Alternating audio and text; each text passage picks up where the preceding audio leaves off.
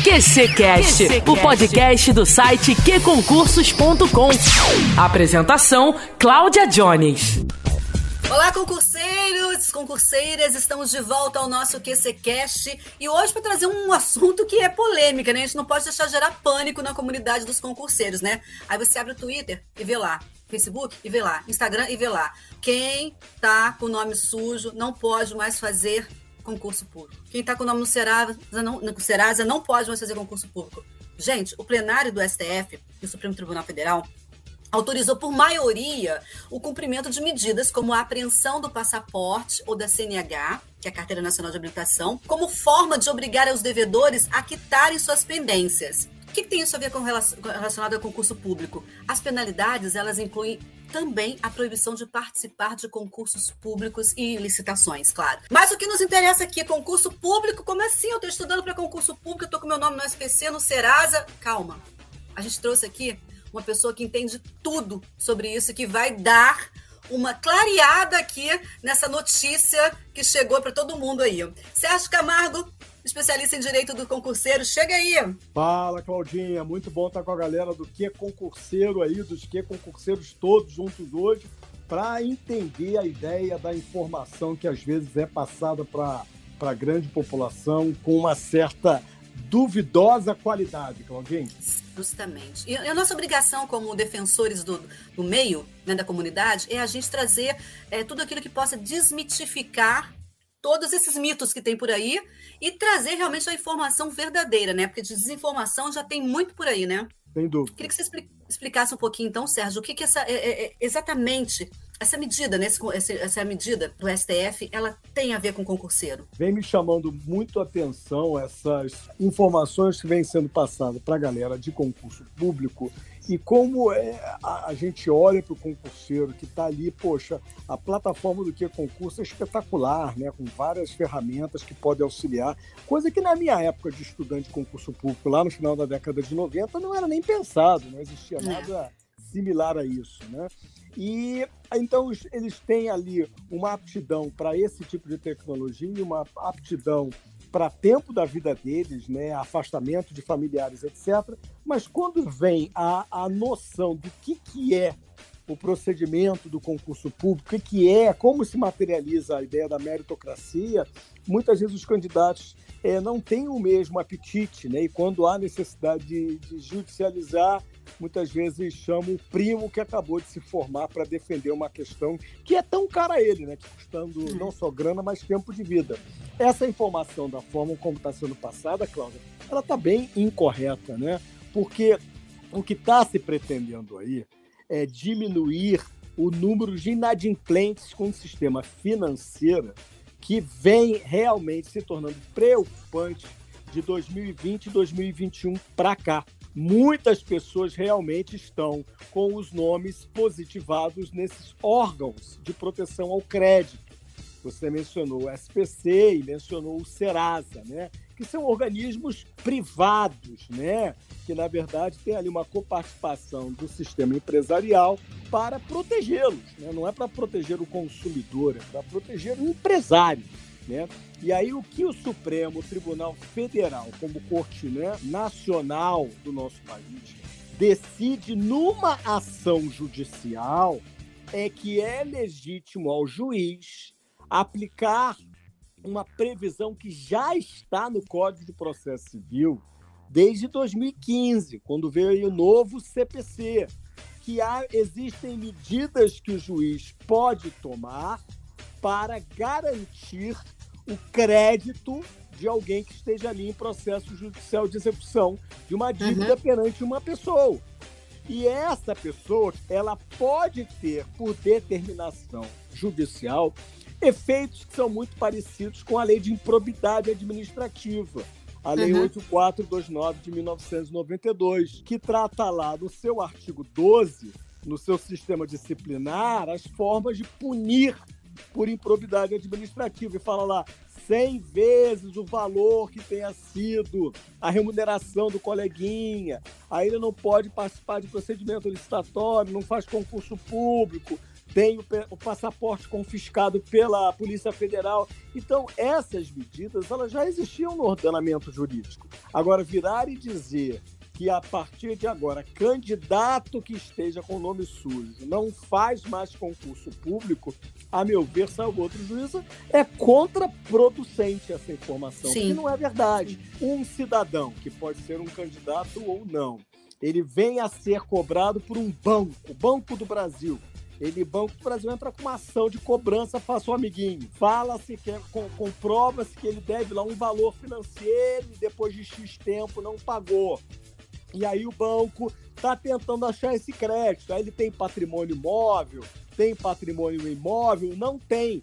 Então, o que, que o banco começa a fazer? Utilizar as regras que já estão previstas no Código de Processo Civil, que não eram comuns ser aplicadas, porque tem bem imóvel, tem bem imóvel, vai confisca esse, né? Vai uhum. é, sequestra esse bem e leva a leilão, que vende o bem e paga a dívida do credor. Perfeito. Agora, isso não estava acontecendo, porque as pessoas empobreceram muito durante a pandemia para cá, nos últimos três Sim, anos. Claro. Essa é a grande realidade, né? A classe média tinha um pouco de gordura, queimou, e depois disso aí se tornou inadimplente. É muito comum uma situação como essa. E aí, dentro de uma ação judicial, chegou ao Supremo Tribunal Federal se era legítimo ao juiz aplicar o que já está no Código de Processo Civil, que é, dentre outras situações, é confisca o, o passaporte do cara, proíbe ele de fazer concurso público, proíbe ele de participar de licitação, até que ele faça o quê? Até que ele pague a dívida. Mas para isso acontecer, tem que ter uma ação judicial já num, num, momento bem avançado do processo. Então, dizer que o candidato, ponto, qualquer candidato, esteja devendo não faz mais concurso. Me perdoe, mas está errada essa informação. É, porque a, a pessoa pode estar devendo. Quem não está devendo nesse Brasil hoje em dia, logo após a pandemia, como você falou, né? Bem falou, quem não está devendo, quem não está com o nome no SPC, no Serasa, o Sérgio não está. Mas assim, é, é, muito difícil a gente que é assalariado conseguir não estar com o nome. E aí não quer dizer que já porque está constando desse cadastro, desses cadastros, não quer dizer que já está em dívida judiciária, né? Porque ainda está naquele no processo de administrativo, até chegar ao tribunal, demora até, um pouco mais. Olha só, até, até o banco entrar com a ação, até essa ação se tornar líquida para uma uhum. cobrança através do poder judiciário, que frustre ah, vamos lá na poupança do cara, vamos na conta corrente, ali não tem dinheiro nenhum. Ah, vamos no patrimônio imóvel. Até chegar tem um processo, até chegar às vias de fato. Isso, e... até chegar às vias de fato, né? E tem que lembrar, por exemplo, se o banco está cobrando o autor, né, um, um, cidadão, que é o concurseiro, que deve, digamos, lá, mil reais, dez mil reais que seja, tem uma, um valor, uma, essa causa tem uma custa, tem um custo judicial para o Poder Judiciário, que não é baixo. Então, em valores de 100 mil reais que possa estar sendo devido aí, você está falando numa, num pagamento de uma taxa ao Poder Judiciário superior a mil reais, bem superior a mil reais. Então, você está falando de, um, de, de, um, de alguém que tem que ter uma saúde financeira para ter, para começar o valor da taxa judicial, que vai flutuar entre mil, dois, três, cinco mil reais, dependendo do quanto seja a dívida, porque esse é o valor da causa. Né? Então, é, é realmente a gente vive essa democratização da informação, né? Ela é plural, ela chega muito rapidamente a todos nós. Mas a qualidade dela realmente vem caindo muito, né, Claudinha? Vem caindo muito. E aí eu queria aproveitar, já que esse, essa pessoa está com o nome no SPC, no Serasa, né, ainda está ali no comecinho, que você repassasse essas informações aqui para gente, novamente, é, que não, não tem nenhum problema, que você pode fazer concurso, inclusive em área bancária só. também ou não? Olha só, se você está com problemas financeiros, está devendo a pessoas, isso não quer dizer já no primeiro momento, imediatamente, que você não possa fazer concurso público. Isso é errado, tá certo? O que pode ocorrer é numa ação judicial que o banco, por exemplo, mova você chegue a um momento que o juiz fala, pô, já esgotei essa, essa etapa, já esgotei essa etapa, já esgotei, já fui onde eu podia ir para trás de dinheiro desse cara. Então agora eu vou começar o que? A perturbar a vida dele. E como eu vou perturbar a vida dele? Você não sai do país. Porque tem muita gente que está em dívida e continua fazendo viagem ao exterior com frequência. Tem gente que está em dívida e continua tendo um poder aquisitivo razoável. Quer dizer, a prioridade dela não é pagar a dívida. Existem. É, a ética e a moral é uma questão muito individual, né? E aí você tem situações como essa. Então, o que, que o juiz está fazendo? Ele percebendo isso, que o juiz é um ser humano, ele está na vida. Ele percebendo isso, ele começa a ir a outros lugares em que ele ali perceba que possa, de fato, compelir o devedor a pagar. E aí ele está indo no, no, passaporte, ele está indo é, no concurso público, ele vai agora no procedimento licitatório. E olha só, isso pode prosseguir, né? Existem outros mecanismos, né? Porque a, a grande inovação da lei de improbidade administrativa foi é, suspender direitos cidadãos. Você não uhum. vota, você não é votado, você não participa de plebiscito, não participa de referendo, você pode ter a sua carteira é, de motorista é, suspensa, não tem nada a ver uma coisa com a outra, né? Pô, você tá com a carteira de motorista sus suspensa por causa de quê? Porque você tá devendo e não paga. Uhum. E é ali uhum. que o Estado achou uma forma de te perturbar para você se movimentar no pagamento, porque senão se torna um caos financeiro o país. Então, de certa forma, a medida do STF, a meu ver, ela é um pouco elitista, porque ela passa a ser bem protetora aos bancos, né? O que a gente tem que ver com um olhar bem analítico e crítico também, né? E, mas também não causa esse, é, é esse caos que está se dizendo. Ah, ninguém que está com agora, ah, passou um cheque sem fundo, ah, tá lá com sem o cheque especial, tá com o nome no SPC, tá com o nome no Serasa, não vai poder fazer concurso. Isso é falso, isso não é real. É, inclusive o próprio Serasa divulgou dados que mostram que mais de 69 milhões de pessoas encerraram 2022 com alguma conta prazo, com dívida. Então, assim, uhum. tá todo mundo nesse barco aí, né? É, agora, o, o, Sérgio, mesmo antes desse, desse, dessa decisão aí, tal, é, a gente já sabia que alguns algumas entidades elas podem barrar candidatos inadimplentes, como por exemplo a área bancária. Isso é, é certo ou não? Não, isso é equivocado. Você tem que hum. entender que o direito ele é um sistema, né? É um sistema jurídico. Até eu venho falando bastante em sala de aula, sempre que tem oportunidade, né? Que eu sou bem filho do direito positivista, né? De, é, de filósofos como Kant, Kelsen, etc. e tal, que são muito ligados à literalidade daquilo que está escrito, é o que a gente chama do direito positivado, né? Vale o que está escrito. E agora o princípio da legalidade ele já tem quase uma década que ele vai cedendo gradativamente lugar ao chamado princípio da juridicidade, que não é hum. mais a lei, é o ambiente jurídico como um todo. Então você vai observar a lei, você vai observar como o Tribunal de Contas se comporta, como o Conselho Nacional de Justiça, como o Judiciário Italiano, como o Judiciário Argentino, enfim, é um sistema que não dá para pensar o Brasil sem estar ao lado da Argentina, a América do Sul sem estar anexa à América Central e do Norte. Então somos todos um só. Então o sistema jurídico é o que importa. Né? Então uhum. hoje, para você chegar à cobrança nessa via de fato, o que está sendo dito é o seguinte: eu, Supremo Tribunal Federal, já entendo que você, juiz aí, do caso concreto da primeira instância, já pode dar o próximo passo. O próximo passo é perturbar o cara no direito cívico do cara, porque ele não tem patrimônio para pagar, ou ele sim, diz sim. não ter patrimônio. É isso. Entendi, entendi. Então quer dizer que é, vai cair por terra também aquela questão. Ah, eu estou com o nome no SPC, passei no Banco do Brasil, estou na, na esfera administrativa ali ainda, não. eu não posso, não, não posso ser barrada, né? E o edital que fale que você, estando com o nome positivado no SPC, ele vai sofrer represárias daqueles legitimados ações civis públicas, como Ministério Público, Defensoria Pública, associações, ações individuais dos candidatos, porque existe um uhum. princípio na Constituição que ele é muito maior é o princípio da presunção de inocência. Né? Aparentemente, parece que o Senado Federal volta àquela discussão da legitimidade da condenação já de fato, após a confirmação na decisão de segunda instância, na esfera criminal, o que lá atrás levou o atual presidente Lula a, ao cárcere privado na época, né, a ser preso. E aí a discussão foi superada pelo STF agora o Senado promove novamente a discussão e aí você vai ter de novo qual é o ambiente de presunção de inocência.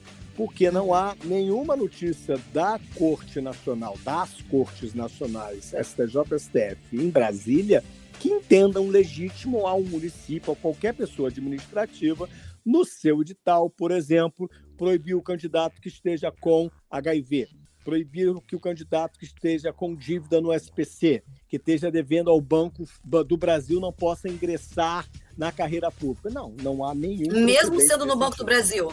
Não, pode ser uma, um banco financeiro estatal, como a Caixa Econômica também.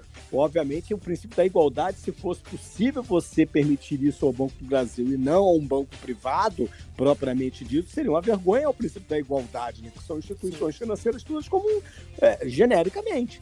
Agora, essa discussão ela vai permear as carreiras de segurança pública, por exemplo. Então, o amiguinho que está lá para a Polícia Militar, para a Polícia Federal, Rodoviária Federal e para a Polícia Civil. Só que esse amiguinho está respondendo ao inquérito policial, esse amiguinho está respondendo uma, uma ação criminal, esse amiguinho já foi condenado, mas não transitou em julgado, que ainda pende recurso. E aí? Você pode afastar a presunção de inocência dele para impedir ele de entrar para a carreira pública?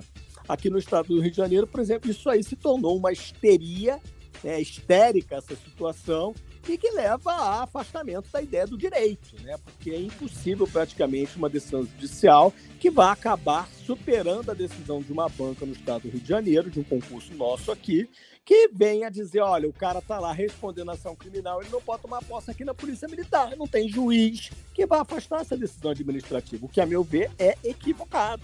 Né? Se ainda há possibilidade de recurso na esfera criminal e ele não transitou em julgado, o que, que você vai proceder depois? Ao, um processo administrativo disciplinar e vai demitir o amiguinho. E muitas vezes o efeito secundário da sentença criminal, que supere quatro anos de reclusão, já leva a perdimento de cargo. Então nem precisa de PAD para nada. Quer dizer, e aí por conta de um Estado altamente corrupto, altamente envolvido com estados paralelos, como é o caso da milícia, você vem no direito concretizando uma situação que é injusta. Né? Se o sim, cara falar. Porque aí você leva situações escandalosas. O cara que, por exemplo, participou, estava dirigindo um carro num acidente de carro. E aí o, o melhor amigo da vida dele está do lado dele, sofre uma lesão corporal. E, vai, e pode responder com ação criminal. No juizado especial criminal e pode ser condenado. E aí o cara foi condenado por quê? Porque ele foi negligente, foi imperito, foi imprudente. Não estou passando a mão na cabeça do amiguinho. A questão é que ali era uma situação que foge ao controle dele, que ele atinge uma pessoa que há uma relação afetiva dele, que é um grande amigo. Né? Eu já defendi uma situação dessa na Polícia Federal do concurso de 2021. Né? Que aí o cara ia ser jubilado do curso de formação já em Brasília porque ele tinha tido aos 19 anos uma situação dessa que gerou uma ação criminal que ele foi condenado a cestas básicas. Mas que para o sistema está lá, condenação criminal. E aí? Sim, sim. Agora, voltando a esse assunto aqui né, do, nosso, do, nosso, do nosso concurseiro aqui, em relação ao nome no SPC e Serasa. Se não tem processo judicial, não tem problema, independentemente se for da área bancária, certo? Ó, o cara tá Cláudia, aqui com eu... nome no SPC, no Serasa, tá acabou de passar no concurso do Banco do Brasil, ele não pode ser barrado mesmo. Não, não pode ser barrado, ainda digo mais. Não é porque tem a ação judicial de cobrança, executando lá o contrato do cheque especial que ele está devendo. Não é meramente isso. Tem de haver uma decisão judicial específica do juiz dizendo: olha só, agora é, a, a, informe aos órgãos tais que o fulano CPF tal não participa mais de procedimento licitatório, não pode fazer concurso público, determina a, a Polícia Federal que consta em seu sistema a apreensão da carteira de habilitação. Enfim, tudo isso que foi decidido agora, 10 de fevereiro de 2023, em última instância pelo Supremo Tribunal Federal, vai ter que se repetir em todas as ações judiciais a cada situação específica o que provavelmente vai atingir uma percentual mínimo dos concurseiros, Cláudio. Hum, entendi, entendi. É, a gente está tá aqui justamente para poder deixar muito claro para ele, né? Para o concurseiro que está ouvindo aqui agora. Porque, Cláudio, que... a gente hum. que está envolvido nisso há muito tempo, a gente sabe o gasto de energia que isso opera no candidato, né? Justamente. Porque a gente teve agora, no final de dezembro de 2022, aquela notícia da alteração da escolaridade né, dos técnicos judiciais das cortes do judiciário brasileiro de, terceiro, de segundo grau para terceiro grau. Pode, não pode, pode, não pode, mas tem vários alunos e pessoas que estão ali com a sua é, questão emocional bem abalada, porque é. E aí que eu digo, gastou tanto dinheiro se preparando para o concurso, está numa ferramenta tão importante como o que é concurso, e agora ele tem que entender o direito dele em concurso para não se deixar abalar por essa informação de dezembro que estava errada e por essa informação agora que também está sendo veiculada de forma equivocada. Olha, muito obrigada mais uma vez. Espero que quando você voltar aqui é para a gente falar sobre aquela questão do nível superior que caiu por terra, viu? Se Deus quiser que o Faquin seja iluminado no carnaval e venha com uma decisão favorável à galera.